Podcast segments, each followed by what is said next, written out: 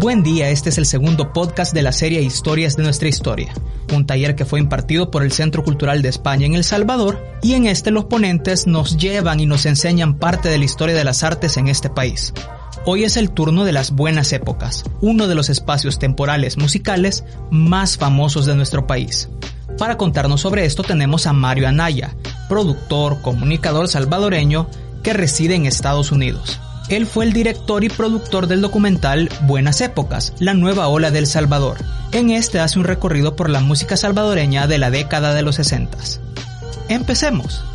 El inicio de las buenas épocas. Para comenzar, pues yo quisiera establecer eh, de dónde viene la famosa frase de buenas épocas o el nombre de buenas épocas.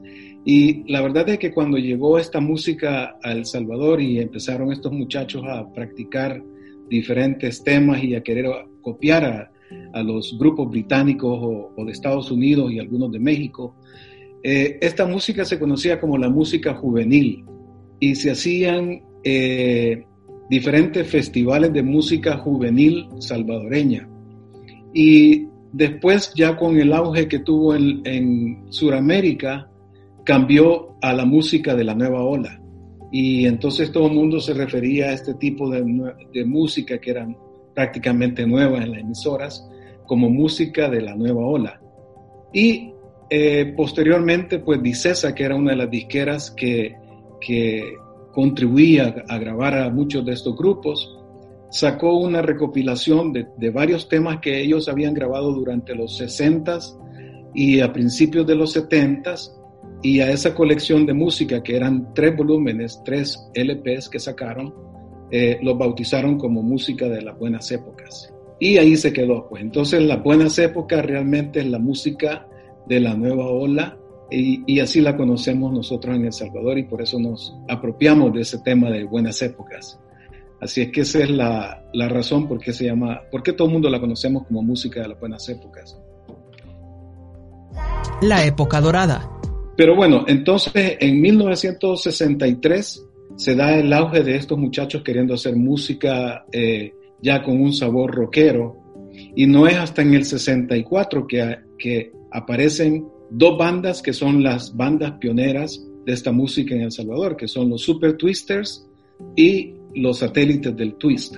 Eh, los Super Twisters grabaron un, un disco 45 con dos temas, uno de ellos eh, pues algunos dicen que es un tema eh, de, autoría nicaragüense, otros dicen que es salvadoreña, y se llama La del Niño. Y al otro lado estaba otra canción que era un cover de una, canción americana de Ray Charles que se llama eh, What I Said.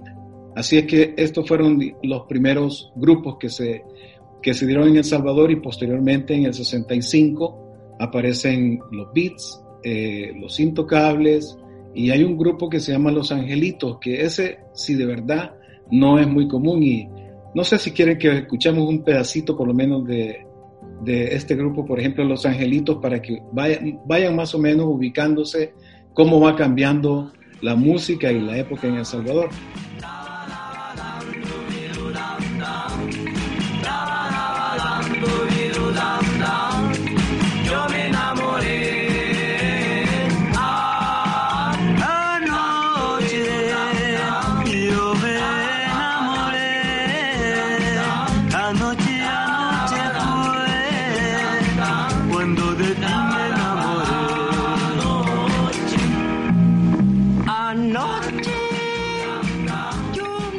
Bueno, este, este grupo, Los Angelitos, eh, y, aquí nos saltamos ya la, parte de los Super Twisters y los satélites del Twist, porque ellos pues eh, participaban en, en, concursos que les llamaban mano a mano, pero los Angelitos, junto con los Beats y los Intocables, fueron los autores de uno de los discos, que es el primer disco LP que se grabó en El Salvador, que se llaman Éxitos de 1965, donde aparece ese grupo que tiene el ritmo ese de doo-wop eh, muy famoso en los años, eh, precisamente a finales de los 50, principios de los 60, eh, era muy famoso este estilo de, de, música. Y ahí en ese mismo en, esa misma, en ese mismo año surgen dos grupos que son los Intocables y los Beats. Y estos dos grupos posteriormente iban a tener cambios en sus integrantes y se iban a volver pues ya grupos eh, de, de, presentaciones y de conciertos. Pero ellos, pero ellos comenzaron eh, en esa época también, en el 65. Eh, luego, en el, en el 66, bueno, la, para hablar un poquito de lo, cómo era el panorama musical en esa época, era un montón de muchachos queriendo hacer música y tenías pocas emisoras que podían eh, darles el apoyo y obviamente no había, no había unas disqueras que tampoco que se interesaran en, la música, hasta que de verdad empezaron a notar ellos de que esto sí tenía un, cierto eh, valor comercial fue cuando Dicesa se volvió la casa eh, discográfica de muchos de estos grupos. Entonces, para el año 66 aparecen ya los grupos de, como, como estaba diciendo, grupos de escenarios y grupos de, estudio, como son los supersónicos, con Luis López a, la cabeza como los voz líder, y al mismo tiempo o un poquito después aparecen ya los intocables con la incorporación de Oscar Olano eh, como voz líder también y los beats que venían de, de subir, de, sufrir ciertas transformaciones también aparecen en la escena musical eh, y se vuelven pues un grupo eh, rockero en esa época, ¿verdad? Una cosa bien curiosa es que todos los grupos tenían su propio estilo, y su propia corriente musical. Por ejemplo, los Beats era un grupo que, que copiaban, eh, hacían muchos covers y, y hacían, les les, les, les, les, ponían su propio sabor salvadoreño a las canciones, ¿verdad? Muchas este, canciones que copiaban de los Beach Boys, eh, también otros grupos, como por ejemplo, eh, creo que tienen una, un, un par de, temas que también hicieron de, de los Beatles, como The Letter. Así es que cada, todos estos grupos tenían sus, eh, su propia identificación. Eh, en el caso de los intocables, ellos presumían de que eran más rockeros y copiaban a los grupos británicos en vez de copiar a los grupos estadounidenses o mexicanos y entonces eh, se, se, se presentaban y cantaban en inglés, en todas las presentaciones, incluso grabaron algunos temas en inglés. Así que pues ser la, los intocables. Y hablando de los intocables, eh, vamos a ver, por ejemplo, una comparación de cómo ellos copiaban la música de, de, de los Beatles, por ejemplo.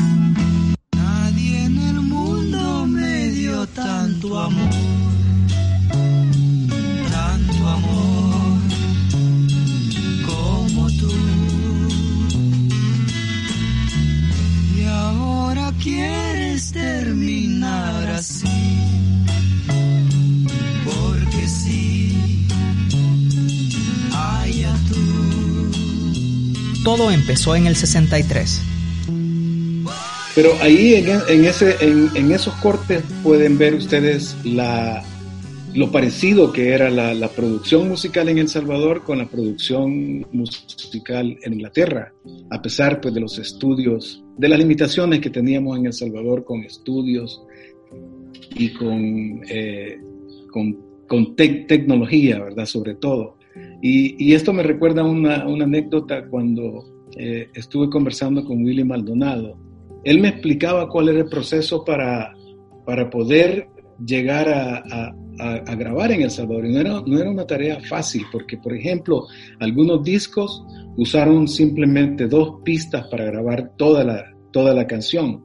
Entonces grababan, por ejemplo, la batería y, el bajo primero, y después esas dos pistas las, las condensaban en una sola pista y les quedaba otra eh, libre para meter la guitarra. Y después ya con la batería, el bajo y la guitarra, volvían otra vez a, a unir esas tres y hacer una sola para luego poner la voz y después el teclado. O sea, de que Willy me, me, explicaba de que él tenía que tener ya una noción de cuánto se iba a perder en el sonido, por ejemplo, del bajo. Él, él ya sabía eh, cómo lo tenía que ecualizar para que después de varias generaciones se, fuera, se, se perdiera algo, igual mantenía pues eh, lo, lo, que él esperaba grabar en ese momento. Así es que no era fácil, no era para nada fácil. ¿Pasaba algo antes de las buenas épocas? Bueno, es interesante, fíjate, porque antes de la época de oro, eh, realmente lo que, un poquito antes de la época de oro, eh, El Salvador estaba prácticamente saturado con orquestas, que muchas de ellas eran de las bandas eh, regionales. había también mucha, mucha asociación con, con, con, lo militar, entonces eran bandas militares que copiaban algunos temas o, hacían algunos temas originales, pero todo era con el sonido de, banda. Y en, el, en los años 50, eh, eh, casi, casi todo el mundo que no escuchaba ese tipo de música, sobre todo los jóvenes, estaban más metidos con la música americana, eh, ya sea con Bill Haley y los Cometas, Elvis Presley en algún momento. Entonces, eso era lo que, lo que escuchaban previo a, las buenas épocas. El interior del país y las buenas épocas. Ya en Santa Ana también había una banda que no se iba a ser famosa hasta quizás tres años después de los Super Twisters, pero ellos casi por seguro que estaban ensayando mucho antes que los Super Twisters y eran los Comets, se, llama el, se llamaba el grupo, los Comets. Y los Comets no vienen a, perfilar en El Salvador sino hasta como el 66 o 67, pero ellos realmente comenzaron mucho antes que, esa fecha. Entonces, eh, te digo, un año quizás antes de los satélites del Twist y los Super Twisters, pero no perfilaron hasta tres años después. Y lo mismo pasó en San Miguel también, con un grupo que se llamó los Thunders o los Thunders, le decían allá, que eran los truenos. Y ellos también, eh, eh, la música incluso de ellos se asemeja bastante a la música de los últimos años, de los últimos años de, los, de la década de los 50 de los Estados Unidos. Entonces también los Thunders creo que fueron en ese mismo periodo del 64, 65. Y últimamente también hemos ah, rescatado dentro de todos los archivos que hemos estado investigando un grupo que se dio en Aguachapán, que es la zona occidental también, que se llamaban los Correcaminos, que ellos también perfilaron en el, en el 68, pero eh, también eran grupos que vinieron, eh, estaban eh, perfilando, tratando de organizarse lo más que pudieran en previos años al 68. Entonces, por ahí, por el 66, 67 más o menos, se dieron. Las buenas épocas versus la época actual. Sí, fíjate que ese es un tema bien interesante. Eh, un paréntesis sobre el documental que, que, trabajamos nosotros.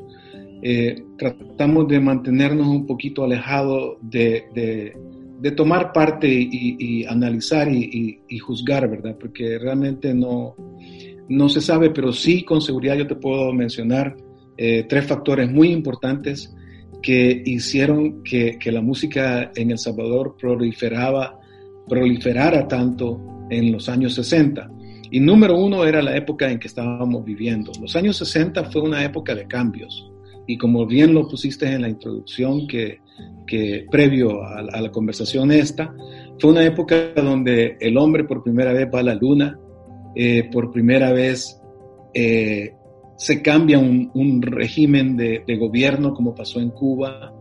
Eh, en esos mismos años también matan a un presidente, matan a un líder de la comunidad afroamericana, a, una persona de color. Entonces, era, eran épocas de, como de rebeldía y de cambios, y esos cambios se reflejaban en, también en la inquietud de los muchachos. Entonces, número uno, creo que tiene que ver mucho la época. Eh, número dos, en El Salvador nosotros tuvimos la suerte también de contar, en, esa época hubo un ministro de educación, el cual primero fue secretario de la, de la Embajada de El Salvador en Alemania y vivió muchos años en Alemania, después se convirtió en embajador en, en Japón y estuvo viviendo en Japón por muchos años.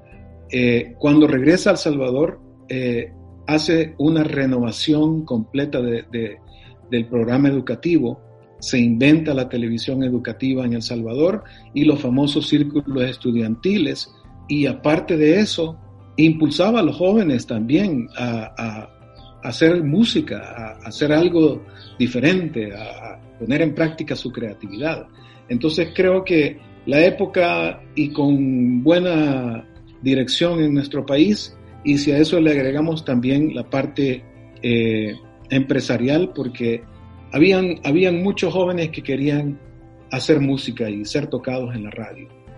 Y entonces alguien con una visión, como fue eh, primero la casa disquera, dijo, los vamos a grabar a estos muchachos. Ya después podemos hablar un poco sobre la parte económica, de que si a estos grupos los explotaron o, hicieron dinero.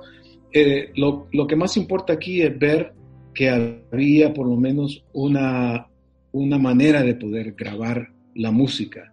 Y la otra, el otro complemento a la parte de, comercio es la difusión, que es la radio.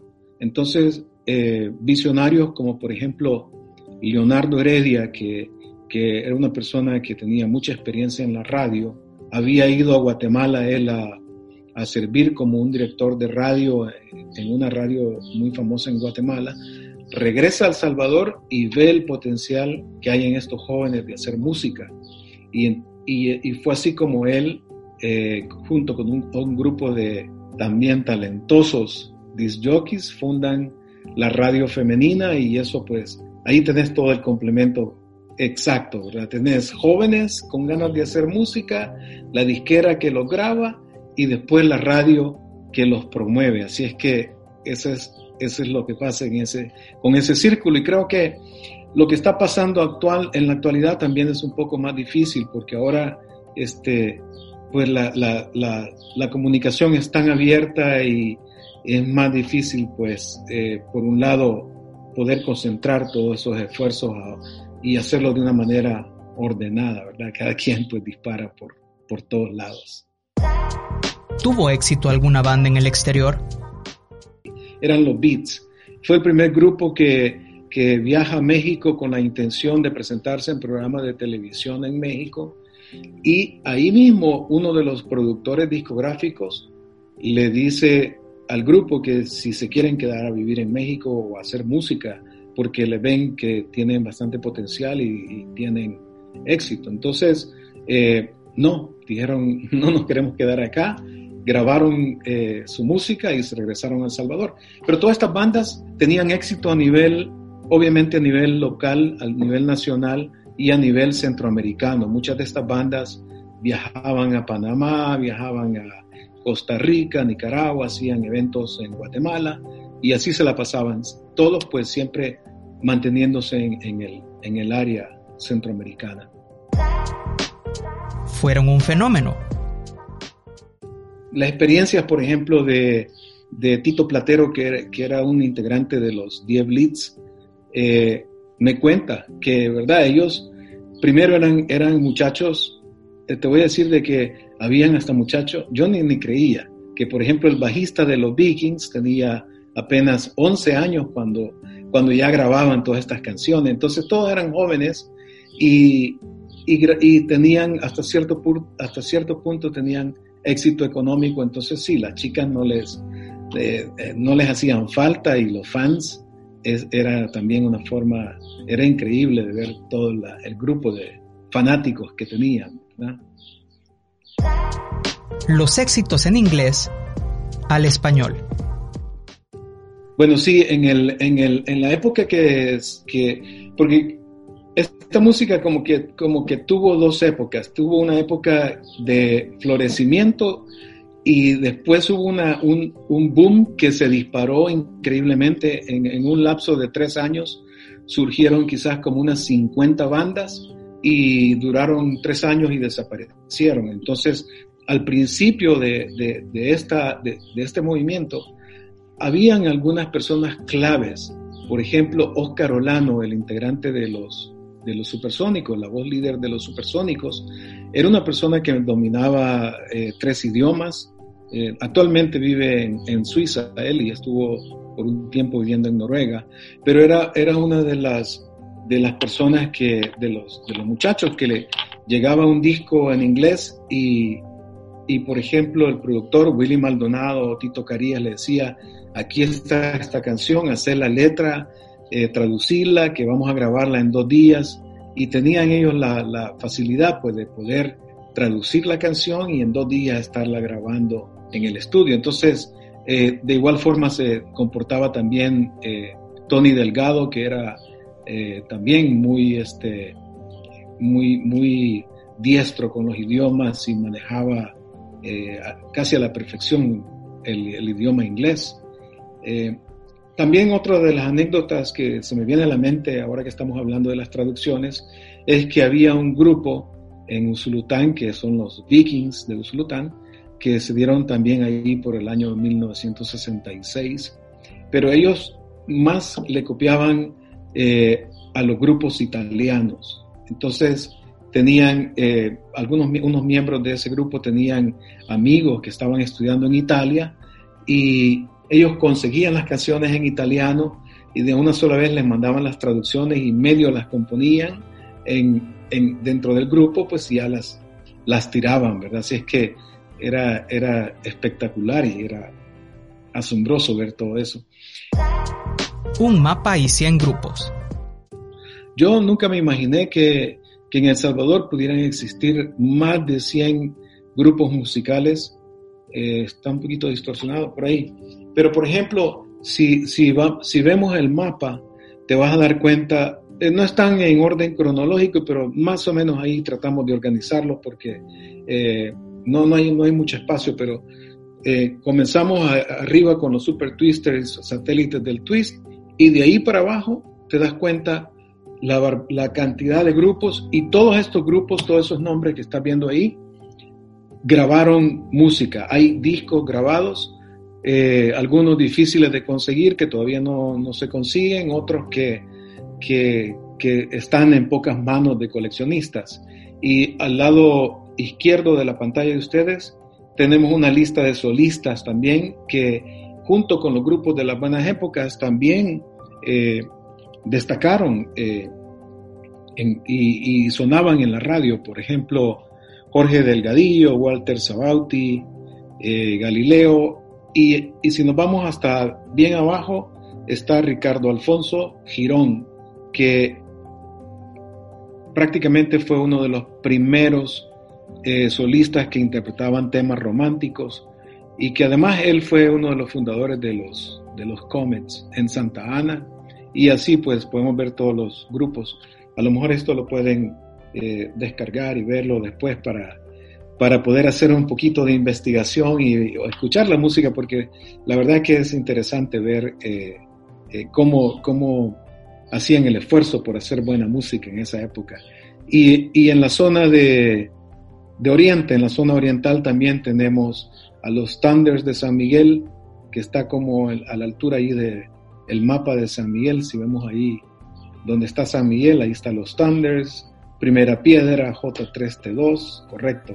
King Masters, el grupo San Miguel, Garrobo, Hielo Ardiente, la tribu, después tenemos en Usulután otros grupos, y la mayoría pues se concentraban en la zona eh, central de, del país. Y allá en, en, la zona occidental también ahí puede, pueden ver los Comets, los Rebeldes, los Christians, los TNT, Gatos Rojos, Feo, Camaleón y Jaragua. Así es que esas son una de las bueno, de, de, la, de, las bandas hay aparte de esas, pues hay muchas otras más bandas que no lograron grabar discos, pero que también sonaban en todas partes. Ahí tenemos solistas y podemos ver ahí las mujeres también eran, no era mucho la participación en esa época, pero ahí se destacan. Acá al final, todo abajo a la, a la izquierda también, ahí podemos ver a, más a tu izquierda, ahí correcto. A Doris Elizabeth, Glenda Gaby, María del Socorro, Marta, Evangelina Sol y algunas más que a lo mejor ni las hemos, ni las hemos investigado. Así es que ese, es el, ese era el panorama de, de, la música en El Salvador en esos años. Eh, una de las cosas que, que nosotros también en el documental tocamos y que mucha, mucha gente por primera vez se sorprendía era ver que toda esta música que oían eh, no, eran, no eran temas originales y bastantes eran copias. Y, y, eso pues de alguna forma creo que algunos resentían eso, ¿verdad? De que, de que no eran temas originales. Pero hay que entender también de que sí hubo mucha música original en El Salvador, pero en esa época lo que más vendía pues era lo que les interesaba a las disqueras y lo mismo a, las radios, que era música comercial, música que, que la gente pues la, la había escuchado de alguna forma. Covers versus originales. Eh, sí habían grupos que grababan en inglés. Por ejemplo, los Lovers eh, hicieron ah, varios temas que, que, fueron en inglés. Por ejemplo, I'm All Right, que era una canción de los Rolling Stones. La hicieron ellos, pero a su estilo, ¿verdad? Eh, un poquito más rápida. Lo mismo también grabaron una canción que se llama Licor de Contrabando. No sé por qué le pusieron así, porque la canción original se llamaba Bootleg pero también la grabaron en inglés. Entonces sí habían grupos que grababan música en inglés, pero eh, yo creo que todo dependía de, de, quién la escuchaba, ¿verdad? Porque después de escuchar la, la, original y después ponían esa, como que decían, ah, no, especialmente en nuestro país que no, no, apoyábamos o, no seguimos apoyando lo nuestro, entonces creo que por ahí también eh, ya no se continuó haciendo ese tipo de, de proyectos, de hacer música en inglés. De que la creatividad estaba limitada, sí estoy de acuerdo yo también, que habían poco de limitaciones en la creatividad porque lo que se vendía eran los covers. Y aunque los grupos tuvieran música original, pues las disqueras no se la grababan porque decían esto nadie lo va a entender, esta canción no suena, no es nada, es, extraña. Y eso pasó también, eso pasó por ejemplo con el grupo Los Kiriaps que, allá por el 69, los Kiriaps venían desde el año 66 haciendo música eh, al estilo bossa nova y, ella, y era un grupo que se presentaba en, bodas, en cumpleaños, en fiestas eh, eh, sociales y, familiares, pero en el 69 tomaron otro rumbo. Willy Maldonado, quien fue el productor de, de, esa parte musical de los Kiriaps, lo pone que, que él realmente tomó un, riesgo haciendo un disco que para la época nadie lo entendía y, caía dentro del género rock progresivo. Y eran canciones que hasta el día de ahora, si uno las pone, eh, la verdad es que dice, ¿qué estaban pensando en esa época haciendo esta música? Pero era música original. Entonces ahí puedes ver vos las limitaciones, ¿verdad? Que incluso ahora uno a lo mejor ahora uno la disfruta más esas canciones porque, primero porque uno aprecia lo que estaban haciendo en esa época, que estaban tomando tantos riesgos y, que no había mercado para esa música y que aún así pues la hicieron. Entonces uno quizás por esa parte la aprecia más, pero igual es, música que a uno, que a uno le, causa cierta eh, conmoción y, y, no sabe, ¿verdad? para qué, decir, si, si me gusta o no me gusta. Y, y en esa época creo que, que, sí tuvo que influir mucho en, en eso, en limitar toda la creatividad artística de los músicos. Pero sí hubo bastantes canciones originales, 100% salvadoreñas, como por ejemplo todo ese LP de los Kiriaps. Después, si vamos a, el grupo eh, Los Lovers, grabaron una canción que se llama Camino de Hormigas, que también es una canción preciosa y es original del Salvador, de autor y de, y de compositor salvadoreño. Y la más emblemática de todos, de todos los temas eh, originales en El Salvador, es una canción que hasta el día de hoy sigue sonando mucho y es una canción icónica que creo que va a perdurar por muchos años y es El amigo que perdí de los Blitz. Y es una canción que, que nace de una tragedia porque estos muchachos estaban queriendo concursar en, en estos eventos que, que se hacían en los círculos estudiantiles y tenían los instrumentos, pero a la hora de, poder participar le faltaba todavía completar los instrumentos. Entonces, un primo de, uno de los miembros del grupo, que era un muchacho ya mayor que ellos, quizás como unos 23, 24 años, porque en esa banda había uno que tenía apenas 17 años. Entonces él les dijo que les iba a ayudar con los instrumentos porque él tenía una novia que era mayor que, que él, ¿verdad? Quizás como unos seis o siete años mayor que él, y tenía dinero esta novia. Entonces les dijo, les voy a ayudar yo con los instrumentos con mi novia, ¿verdad? Y entonces todos los muchachos se pusieron contentos y alegres.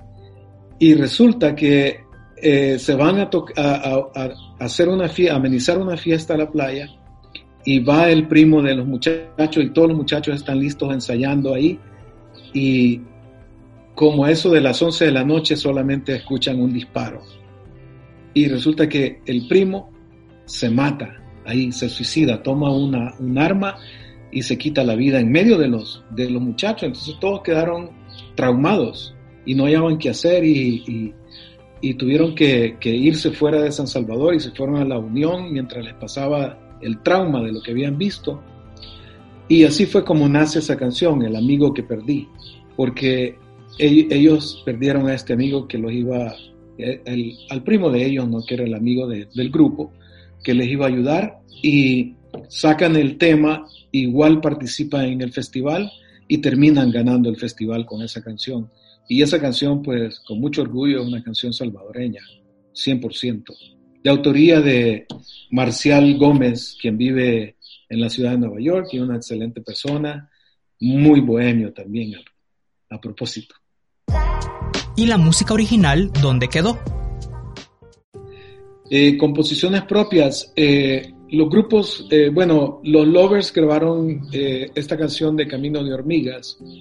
Bueno, composiciones propias quizás se lo tendríamos que atribuir a, a los Kyriaps, allá por el año 69, cuando grabaron sus canciones propias. Pero sabes de que hay, hay grupos también como, como los Thunders o los Comets, que por ahí rebuscándose hay, son, son canciones a lo mejor propias, pero todavía no hay, digamos, una, un, un documento, un archivo que diga esto es así, así, porque también había un problema con, con los sellos de las disqueras en ese tiempo, pues quizás por no meterse en problemas ellos nunca le daban créditos a los autores. Entonces muchas veces usaban el, el DR como derechos reservados y, ahí se, protegían. Entonces, en los discos muchas veces aparece DR o a veces aparece un nombre eh, que no está relacionado con nadie del grupo. Entonces es muy difícil este, eh, saber si era una composición, si es una canción original.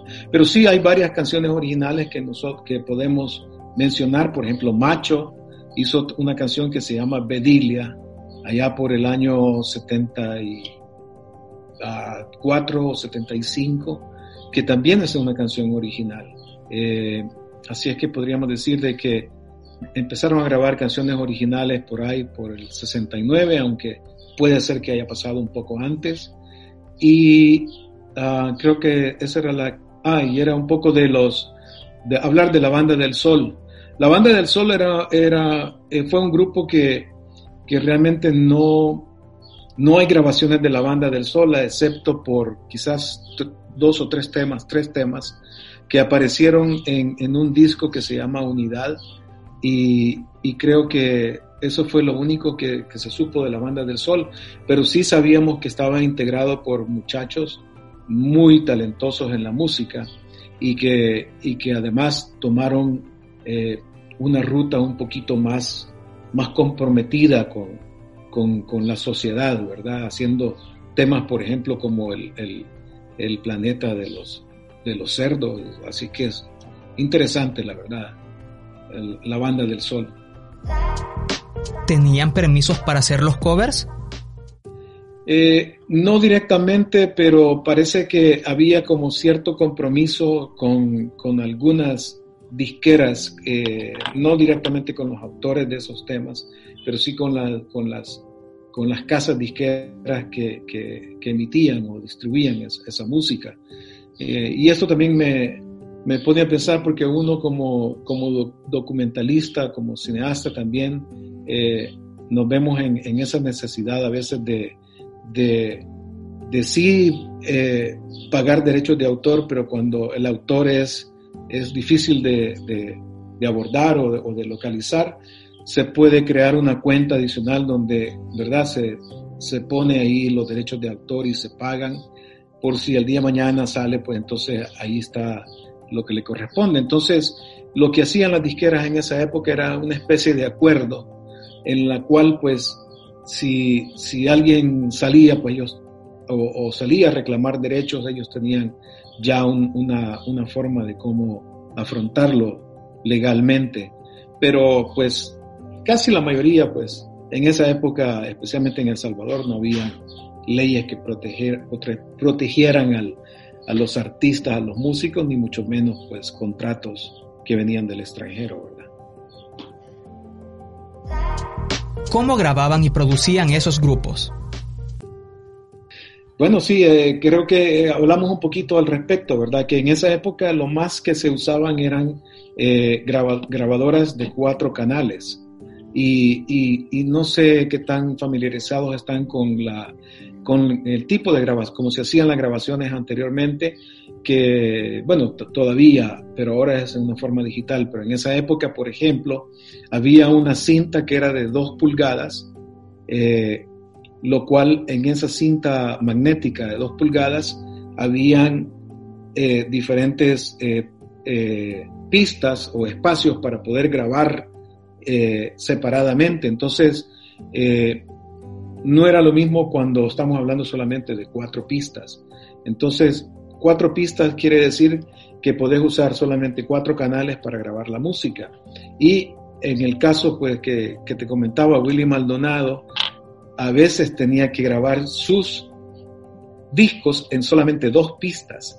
Entonces lo que hacía era grabar la batería en una pista y grabar el bajo en la otra pista y después de eso condensarlas a una sola pista y dejar la otra ya en otra, en, otro, en, otro, en otra cinta magnética, ¿verdad?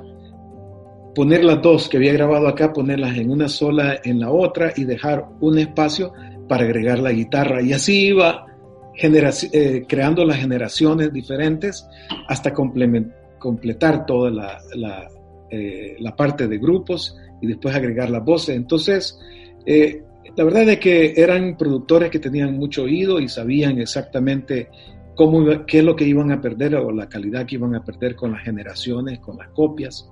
Y bueno, es, la verdad es que mis respetos y, y la verdad hacían un trabajo increíble para esa época. ¿Dónde los podíamos escuchar?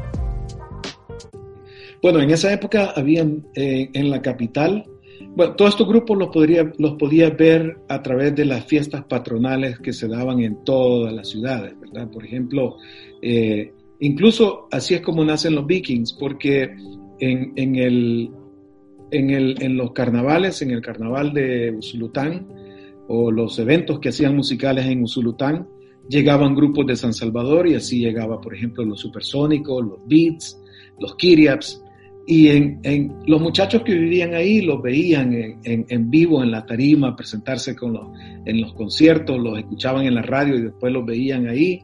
Era como, wow, ¿verdad? Estamos viendo algo increíble. Y así fue como los Vikings nacen, porque ellos, de uno de estos festivales, pues se motivaron y llegaron y le dijeron al, al, de la, al dueño de la discográfica que ellos querían grabar también y les dijo, bueno muchachos, los vamos a escuchar y así, así fue como los, como lo grabaron. Entonces, casi todo mundo podía verlos a través de las, de las fiestas patronales, fiestas que se celebraban en los pueblos y en los festivales que se hacían de, de música en San Salvador, por ejemplo, en la, en la Feria Internacional, que ahora es CIFCO, ¿verdad? Y habían dos lugares especiales en San Salvador que eran bien famosos. Uno se llamaba el, a ver, se llamaba el Clan y el otro se llamaba Downtown, Uptown, Downtown, algo así, o Downtown algo, que estaba en el edificio de la librería donde estaba la antigua librería Hispanoamérica. Dancing Downtown se llamaba, Dancing Downtown. Y estos eran clubes que funcionaban todos los fines de semana y durante la semana y donde hacían concursos de, baile y hacían este, concursos de bandas también. Entonces era para los, especialmente los que vivían en San Salvador, se daban el lujo de poder ir a estos lugares y, ver a los grupos. También se hacían este, festivales de, de rock en cine, como por ejemplo en el Cine Libertad, se hacían festivales de rock o en el Cine Apolo, así es que había lugar para irlos a ver a todos estos grupos. El papel del Estado en las buenas épocas. Ok, eh, bueno, yo creo que todo eso se canalizaba, la, el involucramiento del Estado eh, en este movimiento se canalizaba todo a través del Ministerio de, Educación y el, Ministerio de Cultura. Eran los dos entes que realmente se encargaban de, poder este, manejar todo, todo, este, motivar a los jóvenes para, para esto. Y mencionaba pues el ministro de Educación, Walter Beneke, que, que llegó a formar parte eh, del, gobierno. Él, era muy amigo de, Fidel Sánchez Hernández, que era el, presidente eh, de turno. Y como te, comentaba, él fue secretario de la Embajada de El Salvador en Alemania en un tiempo y después eh, fue embajador en Japón y, siendo embajador en Japón y siendo además amigo porque, ah, una, una anécdota es de que los dos ellos se conocieron en Madrid Fidel Sánchez Hernández y Walter Beneke, que era hijo de alemanes, se conocieron en, Madrid y Sánchez Hernández regresó a El Salvador y se convirtió en presidente y después mandó a, llamar a su amigo Walter Beneke a que fuera el ministro de, Educación y no se equivocó porque Walter Beneke ah, aprendió mucho sobre, sobre la educación en Japón, especialmente a través de la televisión educativa y creó toda esta, todo, este movimiento de la televisión educativa y los programas de los círculos estudiantiles, donde se realizaban eh, festivales de música, de pintura, o sea, estaba una, una, gama de, de, arte como a, a, las puertas o a la merced de todos los jóvenes en esa época. Así que creo que esa sería eh, la forma como el gobierno pues eh, se involucraba en los jóvenes, en, el movimiento. Las otras bandas. Mira, lo, más interesante de todo esto es que, todos estos miembros eh, fueron evolucionando y, fueron, por ejemplo, cuando se, cuando se deshizo el grupo Los Beats, por ejemplo, muchos integrantes se fueron a formar Fiebre Amarilla, por ejemplo, y después de Fiebre Amarilla se fueron a los Kiriaps y después de los Kiriaps eh, se convirtieron en Sagitario y otros se fueron a Hierro y otros a Escorpio. Entonces todos los grupos están como ligados entre sí porque eran eh, los mismos integrantes que cambiaban de, miembros y hacían un grupo, ¿verdad? Por ejemplo, el grupo Amigo, que es el último que menciona él, es un grupo que se, que se fundó en Los Ángeles, California, porque se vinieron eh, Herman Mangandi, que perteneció como cuatro o cinco bandas en El Salvador, se vino para Los Ángeles y también se vino Oscar Olano y, eh, un par de eh,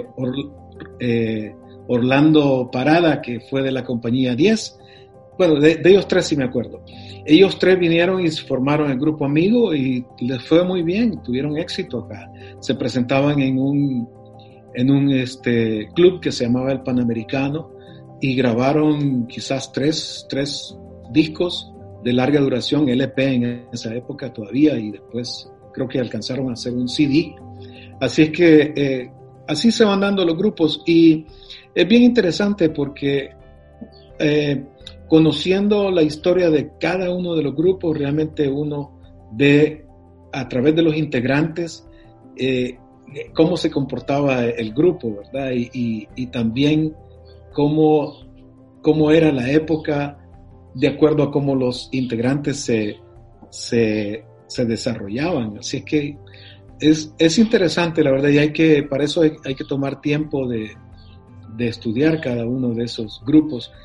Eh, yo tengo la, me da mucho orgullo y satisfacción saber, por ejemplo, que cuando nosotros hicimos este documental, como no sabíamos cómo arrancar y todo, hicimos una línea cronológica y empezamos a contar banda por banda. Entonces, creo que, que, que ese es un, un, buen experimento porque eh, cuando te vas dando cuenta, esta es la, la primera banda y, y, te das cuenta cómo se forman, eh, qué problemas tuvieron, qué, qué, los inspiraba la música, por qué desaparecieron, si ganaban dinero o no ganaban dinero. Y cada uno de ellos, si te vas eh, analizándolo, pues eh, vas aprendiendo mucho de la, del, del movimiento rockero en El Salvador y cómo se desarrolla.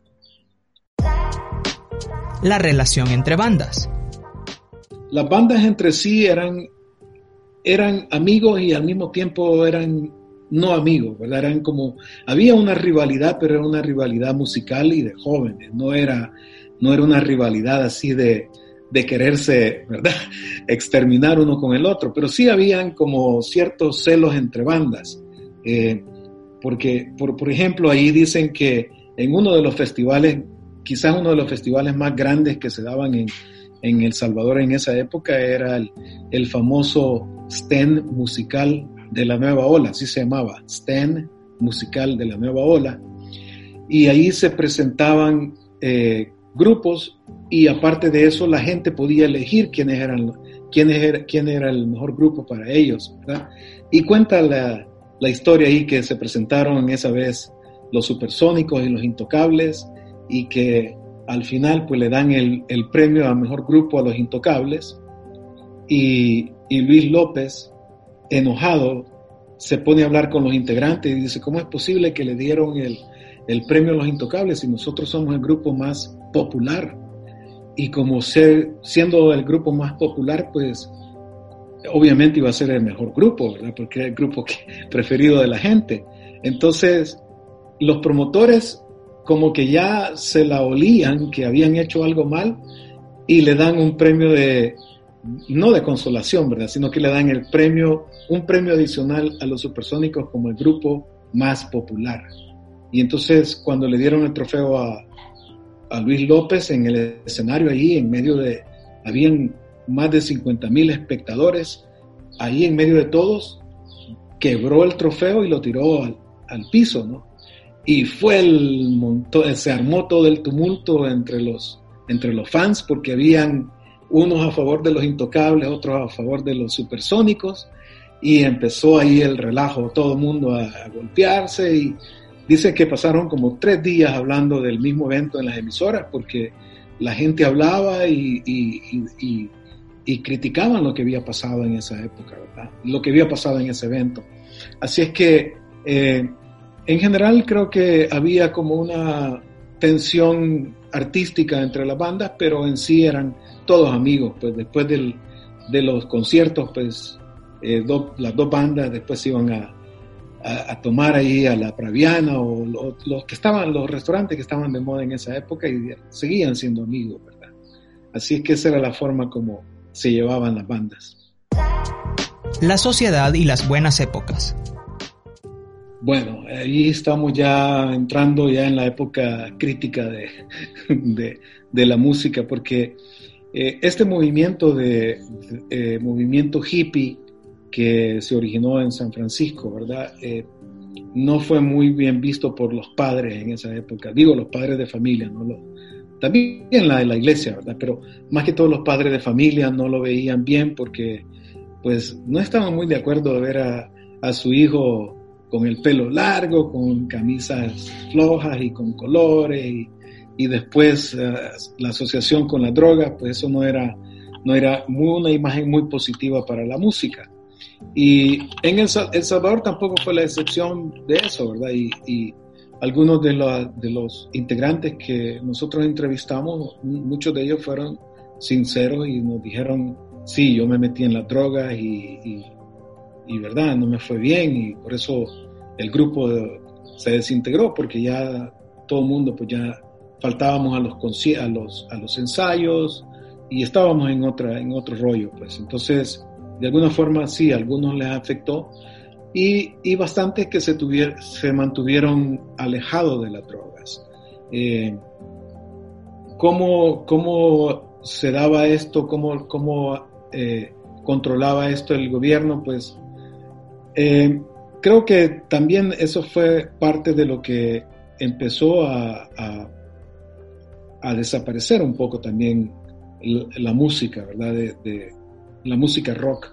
Porque en El Salvador, por ejemplo, nos cuenta Alirio Guerra, que era un integrante de los Juniors, y los Juniors de Santa Tecla se dieron a finales de los a finales de los 60 y principios de los 70 y era ya cuando el movimiento hippie y todo esto pues estaba ya un poquito llegando a su, a su plenitud, ¿verdad? Entonces sí hubo necesidad de poner algunas restricciones y después de eso la, la cuestión política en el país llegó a decretar alguna, en algunos momentos estado de, de sitio donde nadie podía salir, entonces lo, los grupos ya no podían ensayar y así pues, eh, pues no se podían reunir grupos de más de tres o cuatro personas, entonces ellos eran seis integrantes, no podían reunirse y poco a poco pues se fueron disolviendo y creo que eso hasta cierto punto pues llegó a disolver algunos, algunos grupos al final.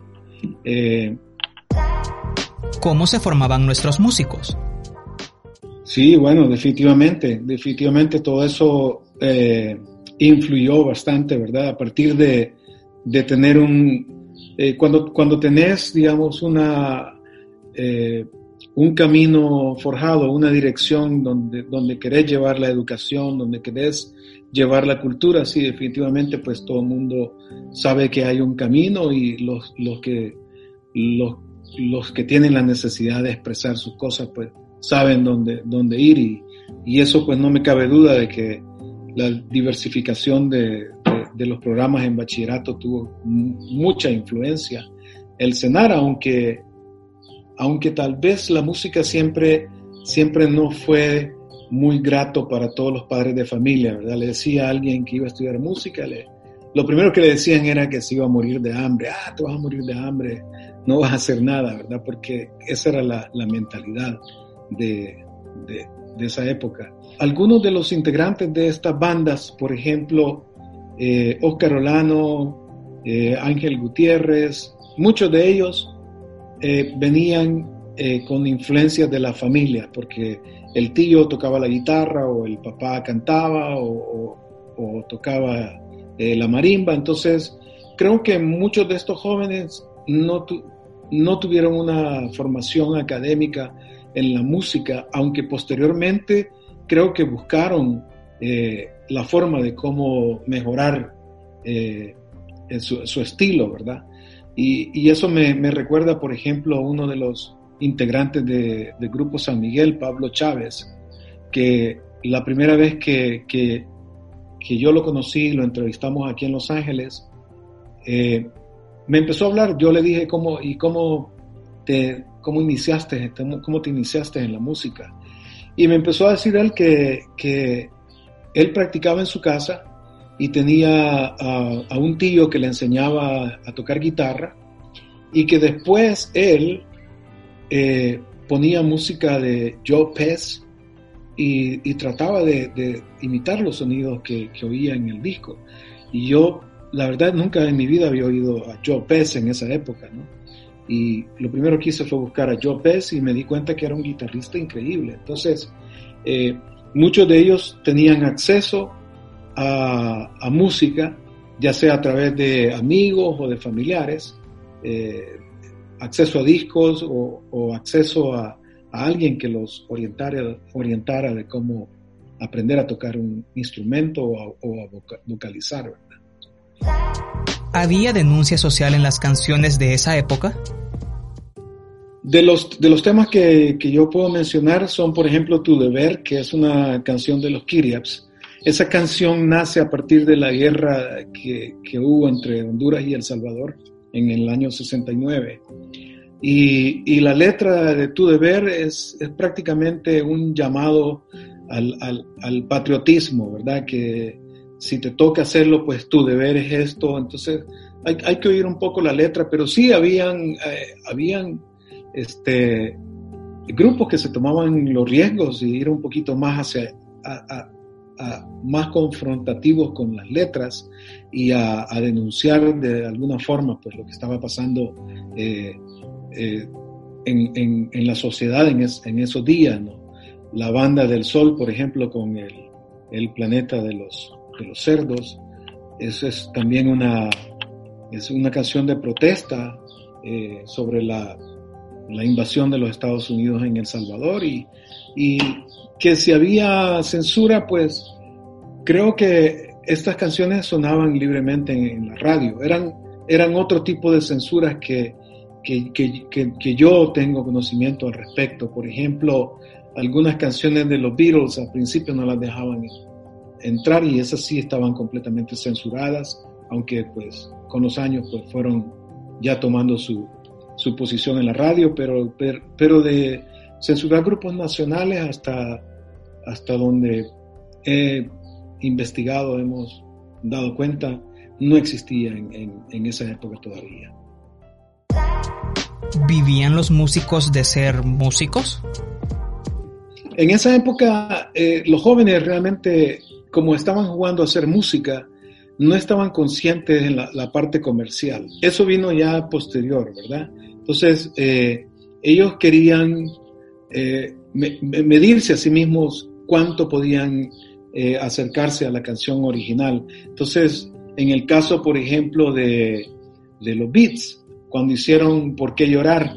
En ningún momento creo que, que estaba en sus cabezas de que hagamos esto porque aquí vamos a ganar dinero, porque la verdad, como te dije, las disqueras realmente le pagaban muy poco a los, a los, a los jóvenes en esa época y más que todo era para promocionarlos a ellos y donde ellos iban a ganar el dinero era con sus presentaciones en las ciudades, en los festivales y en, los clubes donde se presentaban. Entonces, eh, cuando ellos hacían una canción, no era por cuestiones económicas al principio, era más como por admiración, por decir, esta banda me gusta cómo tocan, hagamos algo así, mira esa guitarra está muy buena en esta canción. Entonces armaban la canción, se la presentaban a la disquera y la disquera pues decía excelente y lo grababa.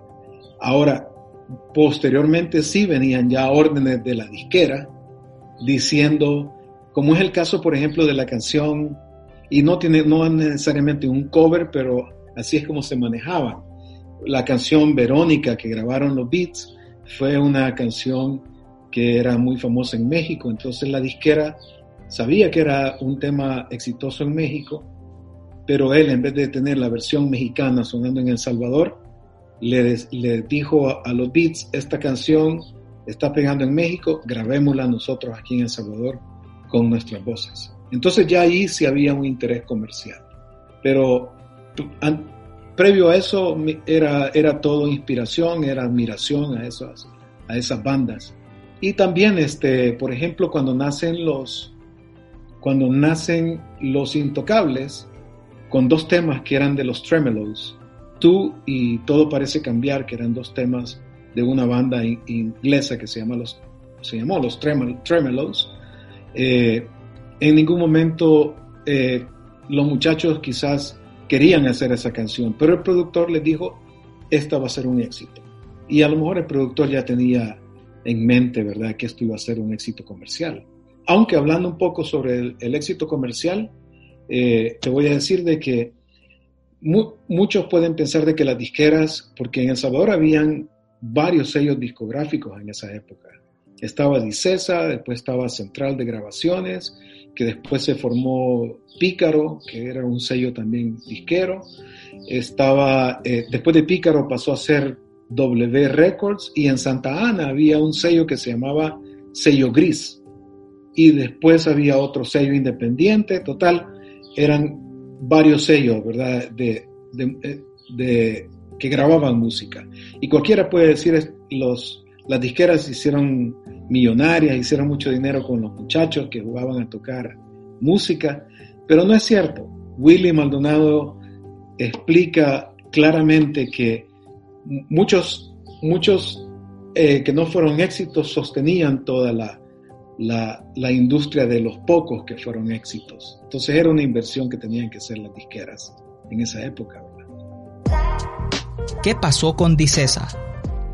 Hasta donde tengo entendido yo, Dicesa, eh, con lo que vino a, realmente a votar toda la, la escena discográfica en El Salvador fue la piratería en cassette, ¿verdad? Porque cuando ya llegó el cassette, comprabas un disco y después lo pasabas al cassette y ya no comprabas más música, ¿verdad? Entonces, poco a poco las disqueras fueron desapareciendo y en el caso de Dicesa, pues eh, creo de que terminó, eh, Dicesa por alguna, alguna razón tenía un punto de distribución en Miami y, y la gente en Miami eh, también eh, eh, hacían, hacían los discos con licencia de Dicesa y finalmente Dicesa terminó dándole la, licencia a la compañía de Miami que eran eh, era los dueños de la disquera eran cubanos y así fue como Dicesa pues vendió todos sus derechos, toda su, su, disco, su discografía y desapareció. Y te lo digo porque yo estuve en, en, en, una de las de las disqueras de, que pertenecían a la disquera principal en Miami, estuve en una en Los Ángeles, donde el dueño me sacó todo el catálogo de, de Dicesa, mira, me dijo, todo esto es de nosotros ahora. Incluso me llevó, me llevó a un cuarto de archivo donde tenía los masters originales, las cintas que ellos ocupaban en, para hacer los discos, los originales, y me dijo, aquí tengo todo esto incluso me dijo, si, si crees que puedes eh, usar algunas cosas de estas, pues decime y te lo llevas y hacemos, hagamos lo que hagamos, lo que sea. ¿Me entendés? Ya como hablando de negocio, pero ese fue el fin de Dicesa, la verdad. Desapareció por eh, cuestiones de competencia, no podía competir ellos con la piratería y terminaron vendiendo todos, todos los derechos de, de su música, ¿verdad? que fue bastante amplia el rol de las mujeres en las bandas. Fíjate que el rol, bueno, el rol de la mujer, eh, desafortunadamente y desgraciadamente, hemos, nosotros hemos sido testigos de cómo ha venido evolucionando, ¿verdad?, con los años. Y si hacemos un vistazo, pues, a esa época de los 60, pues todavía e, éramos una sociedad eh, completamente cerrada y, y, sin mucha apertura para la mujer. Sin embargo, pues ahí en ese mapa te enseñé yo unas cuantas solistas que, que pudieron este, eh, penetrar en el mundo de la música rock. En El Salvador, pues por, la, por nuestro limitado territorio, pues es equivalente pues a lo que pasaba también en, en, mercados mucho más grandes como México, Estados Unidos. Porque si ves, pues siempre el rol de la mujer en esos años todavía no era uh, tan, tan eh, meritorio como lo es pues ahora en, eh, ahora en estos días, ¿verdad? Hoy nosotros hemos pasado atrás ya los hombres y la mujer está ahora pues llevando la, la vanguardia con muchas cosas, muchas áreas. ¿El Salvador exportó música? Allá por el año 66 empezaron a, existir los famosos festivales centroamericanos de la canción en donde, y estos se celebraban en diferentes países, y en El Salvador se hicieron los primeros festivales de la canción centroamericana, y entonces eh, al Salvador llegaban grupos de Guatemala, de, Nicaragua, de Costa Rica, de Honduras, y lo mismo pasaba eh, en, en, los festivales que se hacían en, en Guatemala y en Honduras. ¿no? Siempre había eh, presencia de todos los grupos eh, centroamericanos de esa época. Eso se manejaba de esa forma y la otra forma como los, los grupos eh, se desplazaban a otros, a otros países era a través de, de eventos de relevancia como bodas de destacadas personalidades, ¿verdad? Por ejemplo, cuentan de que, de que una banda famosa de los, los correcaminos de Aguachapán, estuvieron en la boda de la hija del presidente de Honduras y lo mismo los juniors de Santa Tecla van a tocar a, la, a la, boda de, de, la hija del ministro de no sé qué en, en Costa Rica. Entonces, era, era, se, se, desplazaban a través de estos eventos sociales y a través de estos festivales que se hacían en, en, en Centroamérica pero sin ir más allá de la frontera, ¿verdad? Hasta casi finales de los 70 como en los 80 no, 78, 79, fue cuando ya, eh, por ejemplo, Fiebre Amarilla eh, va a tocar a Nueva York o, o, Hielo Ardiente llega a Los Ángeles y hace presentaciones con otras bandas eh, mexicanas, pero en la década de los 60 y durante el boom de las buenas épocas realmente no, no se da esto todavía con esa determinación.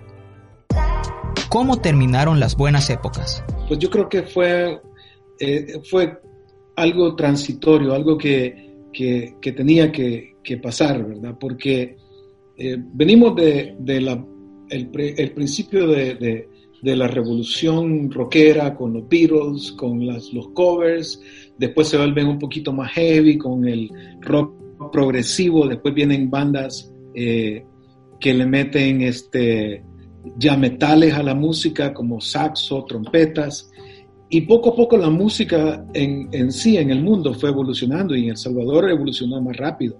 Y fue que, que los grupos, cuando iban a tocar a, a, las fiestas, muchas veces la gente decía, nosotros queremos bailar, no solamente queremos oír música, ¿verdad? Entonces, la música de los Beatles es bonita y todo, pero no podemos bailarla. Entonces, los grupos fueron adoptando otros, otros uh, estilos. Y al mismo tiempo, eso estaba pasando en la música norteamericana también, porque empieza a salir Chicago, empieza a salir Santana, eh, Malo, el grupo, eh, bueno, te iba a decir feo, pero eso fue un grupo de Santa Ana que hacía música de Malo. Entonces, estos grupos en Estados Unidos iban ya girando sus, sus estilos hacia un estilo más, más tropical, más este, eh, con, armonías diferentes, metiendo metales, y eso mismo pasó en El Salvador. Entonces, los grupos, eh, por ejemplo, los juniors, que hicieron como cuatro ensaladas, donde metían cumbias, merengue, hasta rancheras le metían a las ensaladas. Entonces, eh, poco a poco se fue como desvaneciendo toda la música rock y adquiriendo un nuevo estilo, que era el estilo tropical.